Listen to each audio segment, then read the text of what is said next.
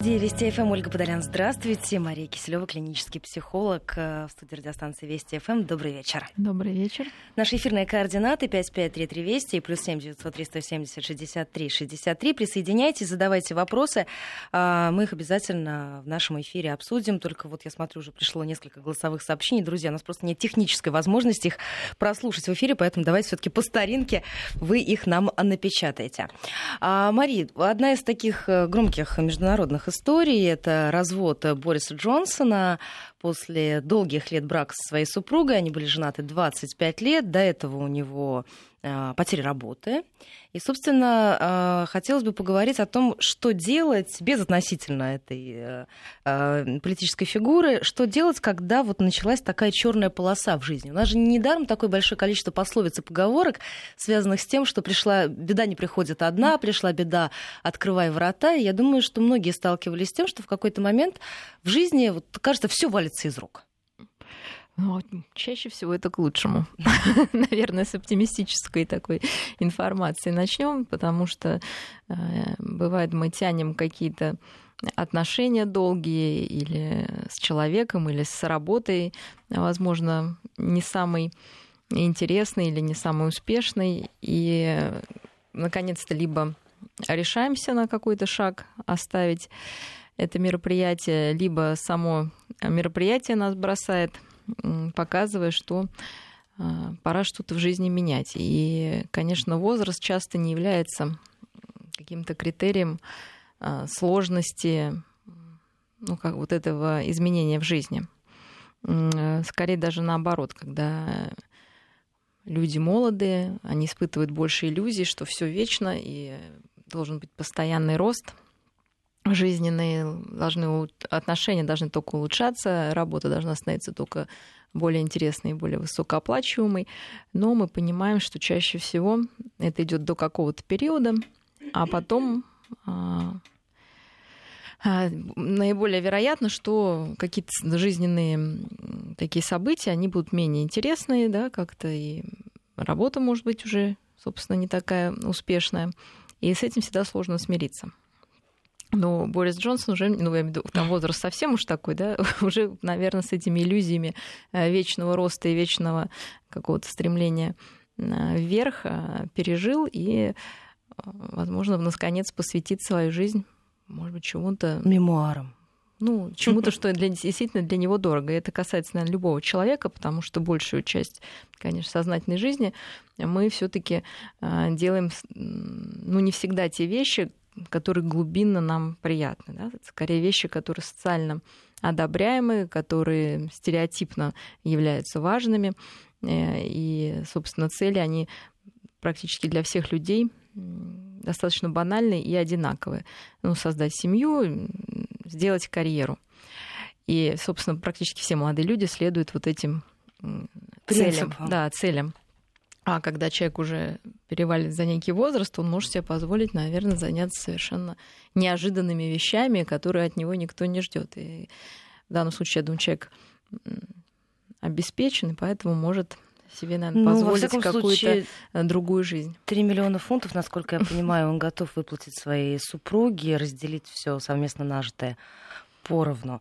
А скажите, то есть получается, что в среднем возрасте такие неудачи, может быть, даже неудачи в кавычках, они переж... человек переживает их э, сложнее. Когда, может быть, что-то на полпути не получилось. Вот там молодой брак распался, или вот тебе казалось, что тебя вот-вот повысят, а тебя увольняют. Ну, еще не может, возможно, не хватает такого жизненного опыта и возможности оценить это, э, как бы посмотрев со стороны на эти события, и человек может э, то есть на самом деле в более юном возрасте, молодом, у человека больше возможностей исправить собственную жизнь, но переживания по интенсивности с неудачей часто могут быть более сильные, потому что э, есть еще иллюзия такого собственного всемогущества и то, что все, что человек себе замыслил, должно обязательно произойти.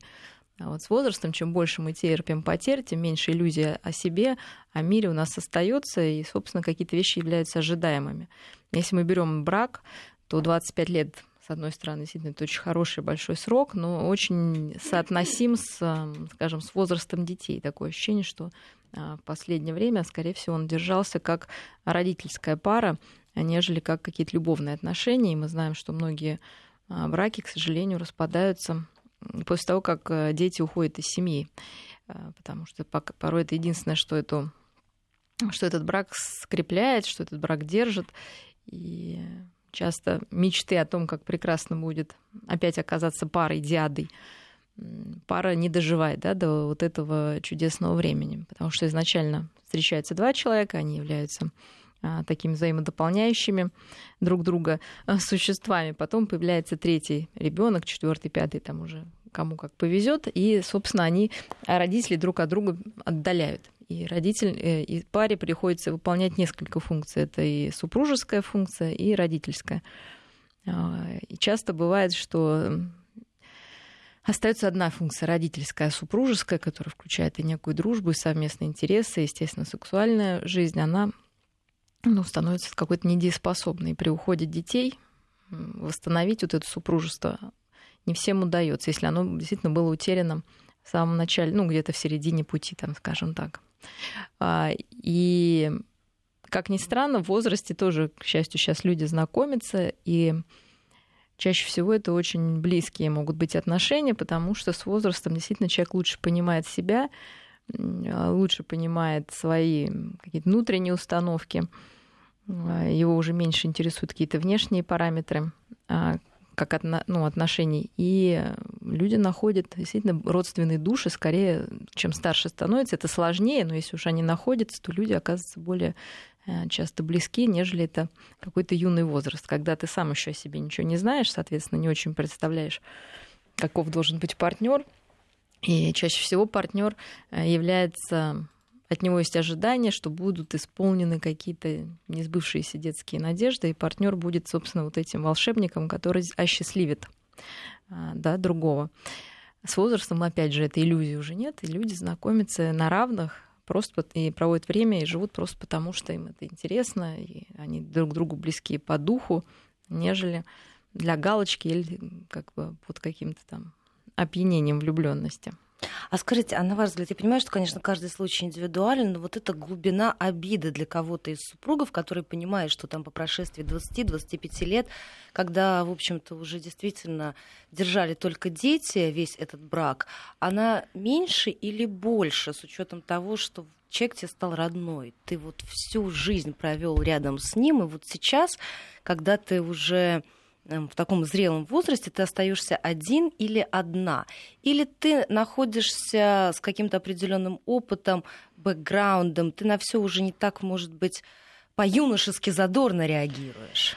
Ну, опять же, по-разному бывает. Дело в том, что с возрастом э, люди все-таки склонны некоторые развивать такие депрессивные э, симптоматику даже э, без каких-то особых потрясений.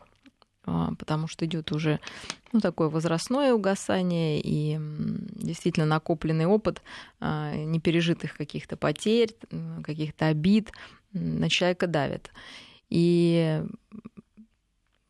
получается, что на самом деле где-то, наверное, честнее расстаться, да, но а, если человек использовал своего партнера, брошенный человек использовал своего партнера как некий, ну, я не знаю, костыль в своей жизни, конечно, его потеря а, может выбить почву из-под ног. И мы знаем, что если говорить о более, наверное, страшном событии, как а, смерть супруга, а, конечно, это переживается крайне тяжело, потому что действительно уже люди воедино связаны.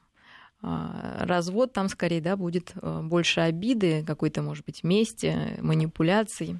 Если человек уходит, но тебе кажется, что он тебе обязан ну, продолжать исполнять свою какую-то функцию.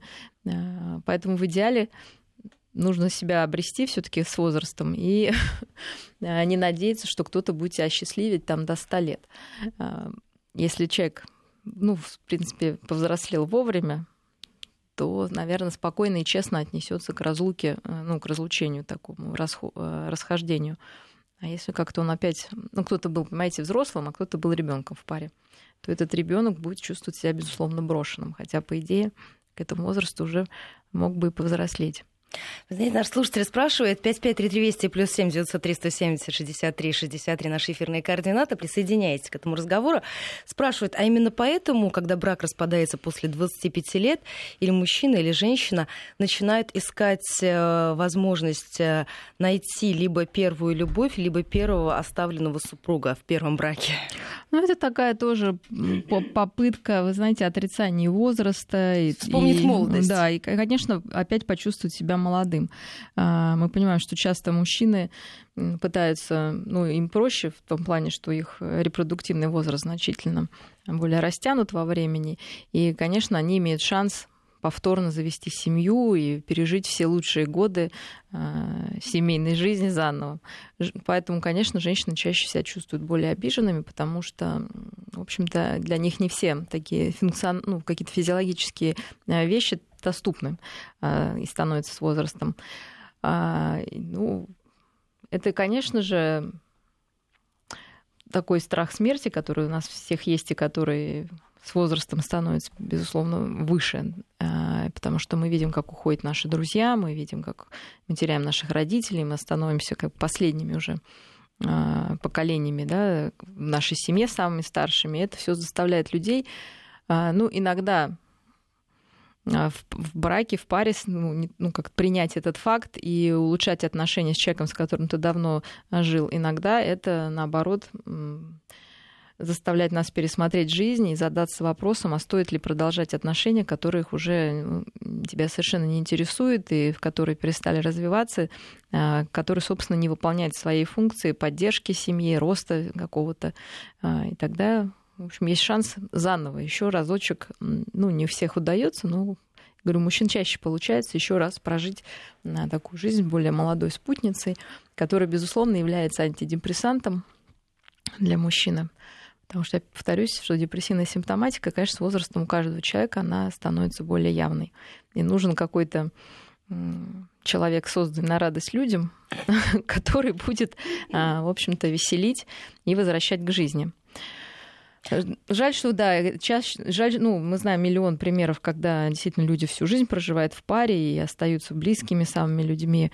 И, в общем-то, мы всегда завидуем таким людям, а, таким парам. Но случается, что э, не дойдя там да, до конца, на последних каких-то рубежах люди все-таки расходятся, э, пытаясь скорее сохранить себя, наверное, нежели сохранить эти отношения. А скажите, а по поводу детей, взрослых, как они переживают э, развод родителей, которые прожили вместе четверть века? Это происходит в какой-то степени, наверное, уже проще, потому что здесь можно не и понять всегда. родителей. А с другой стороны, вот ты ну, приходишь в родительский дом, да, даже когда у тебя проблемы, когда ты сам разводишься, а там уже вот папа отдельно, мама отдельно. По-разному, опять же, да, все это происходит с... Э, почему? Потому что если ну, представьте, родители всю жизнь якобы жили, ну, у нас же такая частая история ради детей. Вот, безусловно, дети всегда чувствуют, когда это реальные отношения, а когда это отношения какие-то псевдоотношения. И если мы живем с кем-то ради детей, то на детей, конечно, огромная ответственность ложится за вот эти отношения, за, за происходящее. И это большой груз, за который дети ну, могут чувствовать обиду на своих родителей. И потом, когда все это разваливается когда уже дети подросли, естественно, у детей на бессознательном даже уровне возникает вопрос, а ради чего нужно было все это терпеть, если все равно это не стоило а, ну, вообще каких-то да, усилий. И тогда обида может быть большая. Но самое главное, наверное, рекомендация, часто с этим сталкиваюсь, когда э, родители рассказывают своим повзрослевшим детям о своих каких-то отношениях на стороне или о каком-то несовершенстве а, отношений родительских внутри пары. И, конечно, ни один ребенок ни в каком возрасте, даже если ему там 40 или 50, не знаю сколько лет, не готов воспринимать. Потому что, ну, бывают случаи, приходят взрослые уже люди, рассказывают, что там на старости лет мама вдруг решила рассказать, что не все так хорошо у них было с папой. Там, да, и вот он гулял там, что-то такое изменял. И даже для взрослого человека, взрослый человек все равно остается ребенком, и желание считать своих родителей ну, чуть более идеальными, чем они есть на самом деле, всегда ну, все равно остается вместе. Мало кто так развит и так и действительно над собой поработал, что готов простить родителям и признать, что они тоже люди со своими ошибками. Все равно хочется думать, что твоя семья была самая лучшая, и что все равно в ней было как бы идеально все. И вот эти все самораскрытия очень ранят взрослейших детей, поэтому лучше, наверное, это все оставить при себе. Ну, то есть и в такой ситуации возможно, что когда один родитель настроит ребенка против другого, ну, как и маленьких детей, конечно, можно расстроить, если взрослевший сын видит а, маму, которая там, имеет проблемы, может, со здоровьем, и э, уход отца делает ее несчастной, и, а, возможно, забота вот э, о ней ложится уже на детей. Конечно, обида может быть очень большая, и я думаю, что в жизни мы имеем такие примеры. Когда ребенок маленький, у него меньше возможности как-то реагировать бурно на происходящее активно. Он просто ну, должен смириться с происходящим. Ну, ушла, ушел там папа, ушла мама, ну, значит, в общем-то, живем дальше, в глубине души страдаем, но ребенок не имеет права как бы, показывать маленьких своих чувств. А взрослый уже может заявить и ну, мы знаем много случаев, когда действительно перестают общаться внутри семьи взрослые дети, с э, виновником, скажем, развода. Ну, что на самом деле тоже является некой незрелостью, потому что мы должны позволить э, всем людям, в общем-то, взрослым, делать свои ошибки, нести за них ответственность и понимать, что э, это их жизнь, и как-то от нашего желания это не зависит, да, вот эти расставания, приходы, уходы, что ну вот так вот мы устроены, да. Но, с другой стороны, может быть, и проще во взрослом возрасте, если сам человек пережил а, ну, расставание, он понимает, что это не так просто строить отношения, особенно если уже никакого интереса друг к другу нету, это просто искусственная история. 5533 Вести и плюс 7 900 370 63 63 наши, эфиры, наши эфирные координаты. Слушатель нам пишет, было у меня такое, пожил два года после 27 лет брака в другой семье с молодой женой, до сих пор тянет назад, но жена не принимает. Может, действительно хочется какого-то глотка воздуха. А, действительно кажется, что можно э, все поменять. И, наверное, а, если такие желания возникают, лучше не новые отношения заводить, а просто пожить отдельно. Тот же год, два, там, пару месяцев и ну, а достаточно активной жизни, то есть не то, что себя там ограничивая в каком-то одиночестве полном, но не а, Понимаете, вы сразу а, отношения заводить после а, расставания, это дело такое опасное, потому что первый год все равно мы должны а, пройти привыкание и отвыкание, да, отвыкание от человека, то есть от, от этой потери, и привыкание к возвращению как бы себя как личности. И, безусловно, есть соблазн приклеиться к кому-то другому сразу но это любому возрасту характерно. То есть одни отношения мы меняем на другие. На самом деле нужен воздух между вот этими а, новыми, старыми новыми отношениями, чтобы а, почувствовать, опять же, себя. Вот какой я человек, собственно, да, мои интересы, ценности, увлечения, что для меня ценно, что для меня приоритетно. И только тогда возможно увидеть другого человека тоже отдельно, а не сливаться с ним ну, скажем так, от одиночества просто или от скуки, или вот когда тебе кажется, что ну, кто-то должен, в общем-то, Ну, есть такой тип людей, проживать. которые считают, что обязательно кто-то должен быть рядом всегда. Да, я знаю, есть люди, которые вообще не могут относиться, а, а, находиться в одни просто никак, да, то есть... А с чем это связано? Что с собой настолько некомфортно? А, ну, с собой пусто просто, да. Получается, что с собой очень пусто, с собой непонятно как, а, и нужен второй человек, который будет как бы, с одной стороны, отзеркаливать тебя, то есть ты чувствуешь себя э, живым, настоящим, только, как сказать, в глазах, если ты видишь себя в отражении глаз другого человека. Ну, такой же нарциссизм, Ну, нарциссизм, конечно. это может быть восхищение, это может быть, наоборот, какая-то очень еще, мне кажется, более ранняя история, когда, э, ну, как бы тебя развлекает как маленького ребенка, маленького-маленького совсем, да, то, то есть должна быть мама, которая держит тебя, и ты чувствуешь э, свои границы, ну, скажем, когда ты в ее объятиях, да, ты понимаешь, что ты есть, что у тебя есть руки, ноги, там, да, что ты, у тебя есть эмоции, потому что мама их называет. Вот, но взрослые люди иногда застревают частично в этой фазе, и им всегда требуется кто-то рядом, чтобы подтверждать вот такое суще... просто даже физическое какое-то существование на бессознательном уровне требует подтверждения от другого человека. Мы сейчас прервемся на новости и затем продолжим. В Москве 19.36, 553320 плюс 7 903 170 63 63. Наши эфирные координаты. Задавайте ваши вопросы. Мы сами остановились на том, что иногда так бывает, когда и с самим собой как-то пусто и скучно. И наш слушатель спрашивает, а что делать в такой ситуации, если одному совсем невыносимо? Ну, во-первых, понять, как долго это длится если это какая-то ситуативная история, нужно от, ну, найти событие, которое стало вот таким пусковым. А, любая депрессия, любое ощущение какого-то одиночества, если оно вдруг нечаянно как-то ни с того ни с сего на нас напало, говорит о том, что а, ну, происходит некий кризис жизненный, что, опять же, является хорошим признаком. То есть вы выросли из одного уровня функционирования собственной жизни и готова к другому. Но прежде нужно да, как-то осознать а, новые цели, осознать новые планы, а, осознать то, с чем вы хотите проститься. Часто бывает это достаточно больно и сложно.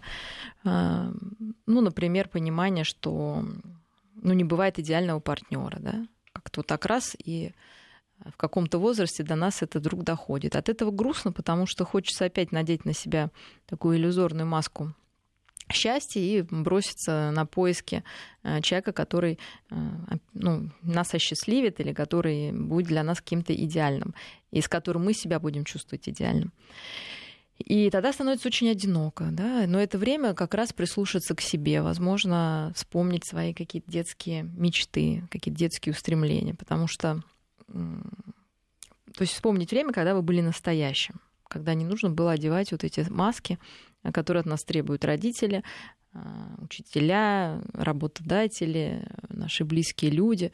Просто вот сказать, а я хочу это делать или не хочу. Вот прислушаться к себе на самом таком а, банальном базовом уровне, начиная от того, что мне хочется покушать, что мне хочется одеть, куда мне хочется пойти, ну и дальше цели будут укрепняться, да, то есть дальше возникнет вопрос, на самом деле, что я за человек, и какое, какая, собственно, цель э, для меня на будущее будет действительно важной, в которую я готов вложиться.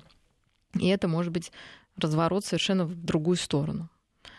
Поэтому не нужно пугаться этого. Если всегда одиночество как-то угнетало, и вы чувствуете, что ну, вы прыгаете из отношений отношений, вы ушли от родителей, да, кому-то там приклеились, тут понимаете, что уже нет такой близкой связи, меняете на новые отношения, что постоянно нужна какая-то очень такая близость, э, ну, слитость с кем-то, тогда, к сожалению, наверное, это уже какая-то психотерапевтическая работа, потому что, значит, были моменты в жизни, когда вот это потребность в слиянии, потребность э, вот в таком а, в заботе не была удовлетворена. И поэтому человек пытается в течение всей жизни наверстать компенсировать вот эту недостачу.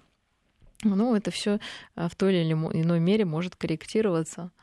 Вот. Ну, можно также провести, ну, опять же, провести эксперимент, все-таки попробовать вот, остаться одному, и что будет. Вот самое страшное себе нарисовать. Вы знаете, здесь еще спрашивают несколько вопросов э, сразу по поводу гостевого брака. Николай интересуется, а гостевой брак не выход из таких ситуаций? Он возвращает нас немножко угу. к середине нашего разговора. И еще один вопрос. Константин уже противоречит э, нашему слушателю Николаю и говорит, гостевой брак это же ведь чаще всего окончательная точка в отношениях. Ну, это некая проба. Если вы застреваете в гостевом браке надолго, то получается, что что-то вас пугает да, в этих отношениях, вы не можете а, ну, как-то их построить более основательно. А дело в том, что у любого человека, как я не знаю, есть потребность во сне, в еде, есть потребность быть в контакте с другим человеком. Вот. Но чтобы быть в этом контакте, ну, как мы несовершенны в нашем там, пищевом питании, ой, поведении, да, как мы несовершенны, наверное, в нашем вообще образе жизни, также мы можем быть несовершенны и в отношениях.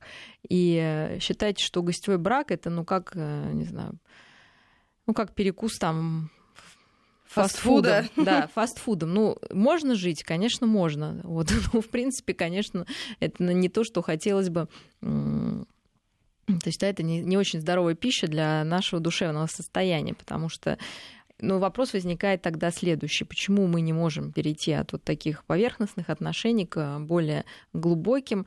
И это чаще всего страх действительно близости, страх слиться с этим человеком, это страх, что вас бросят, потому что гостевой брак всегда делает ну, оставляет расстояние а, в отношениях, и вы можете, ну, и создается иллюзия, то, что вы можете регулировать, да, вот эти близости, разлуки, да, отношения, а, состояния такие.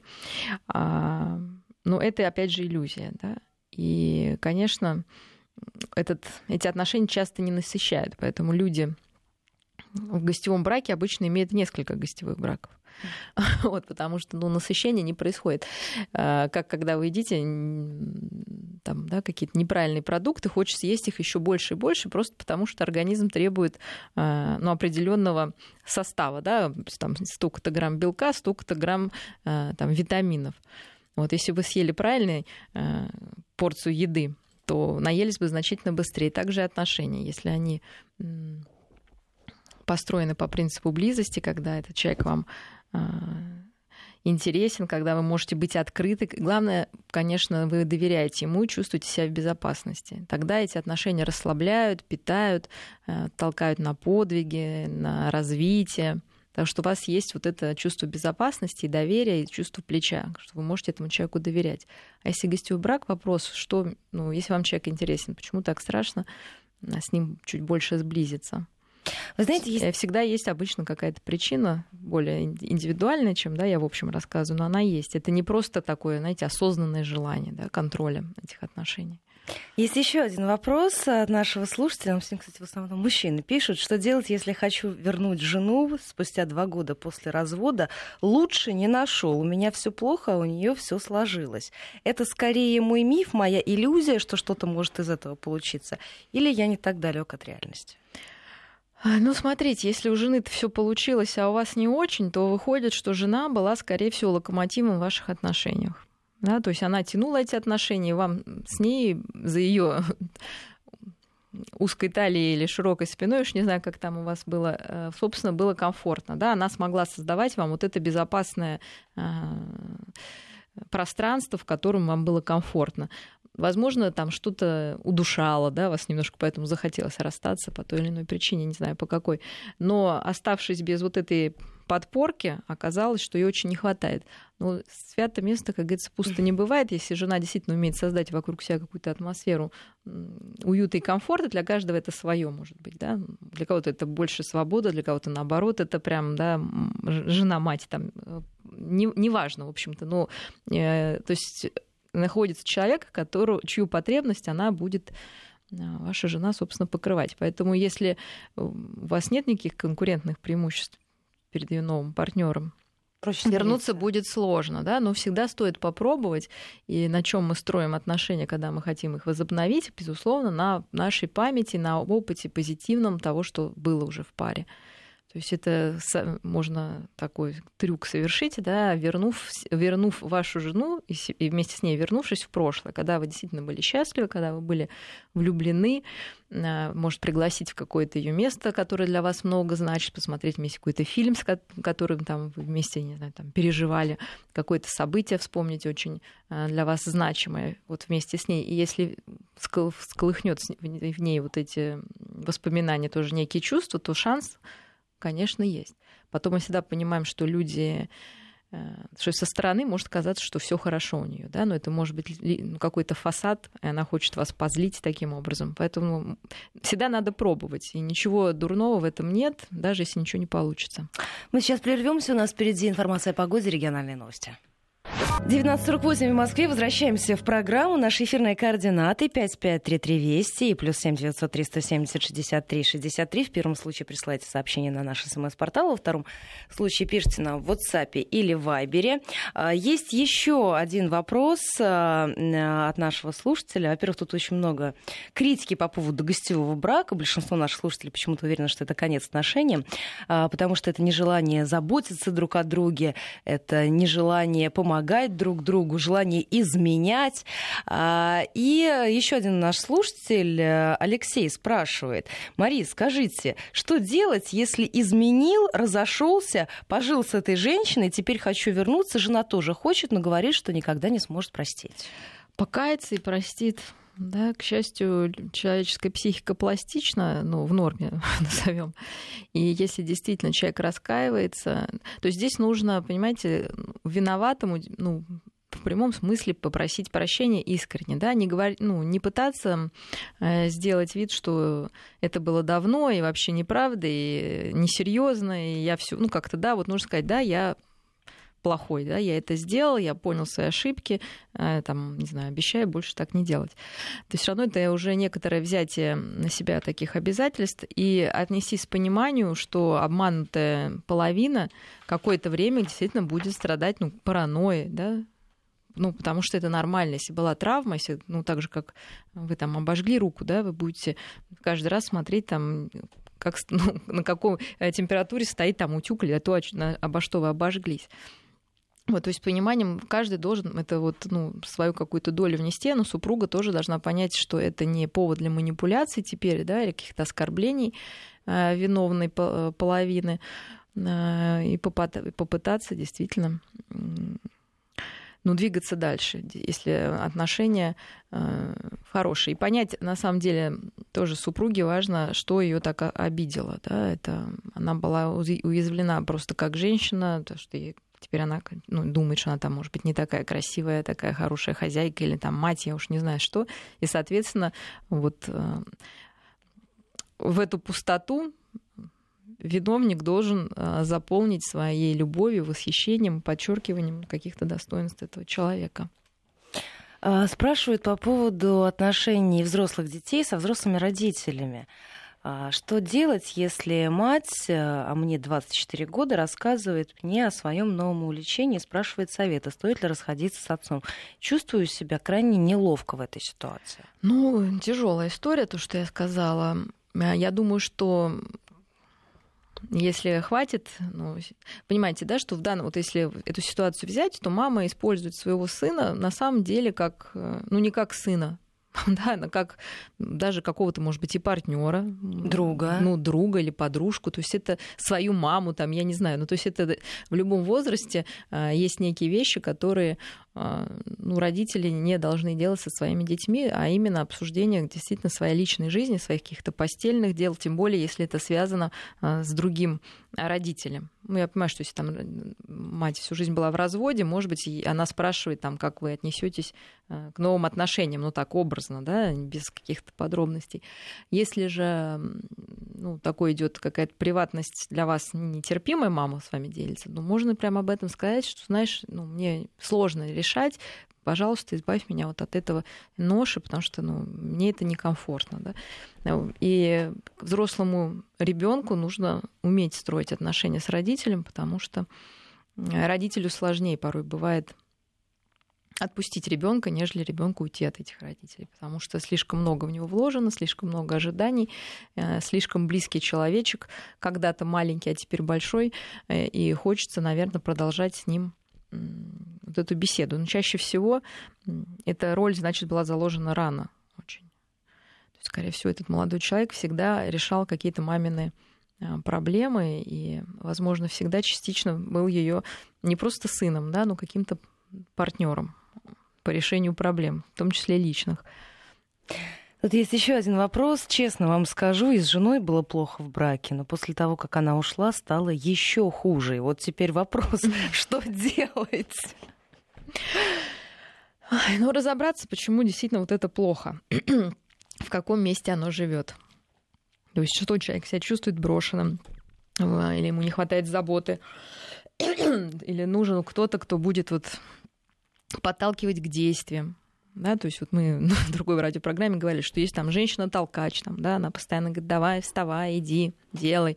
Там женщина-ограничитель, давай, иди домой, там с друзьями не сиди.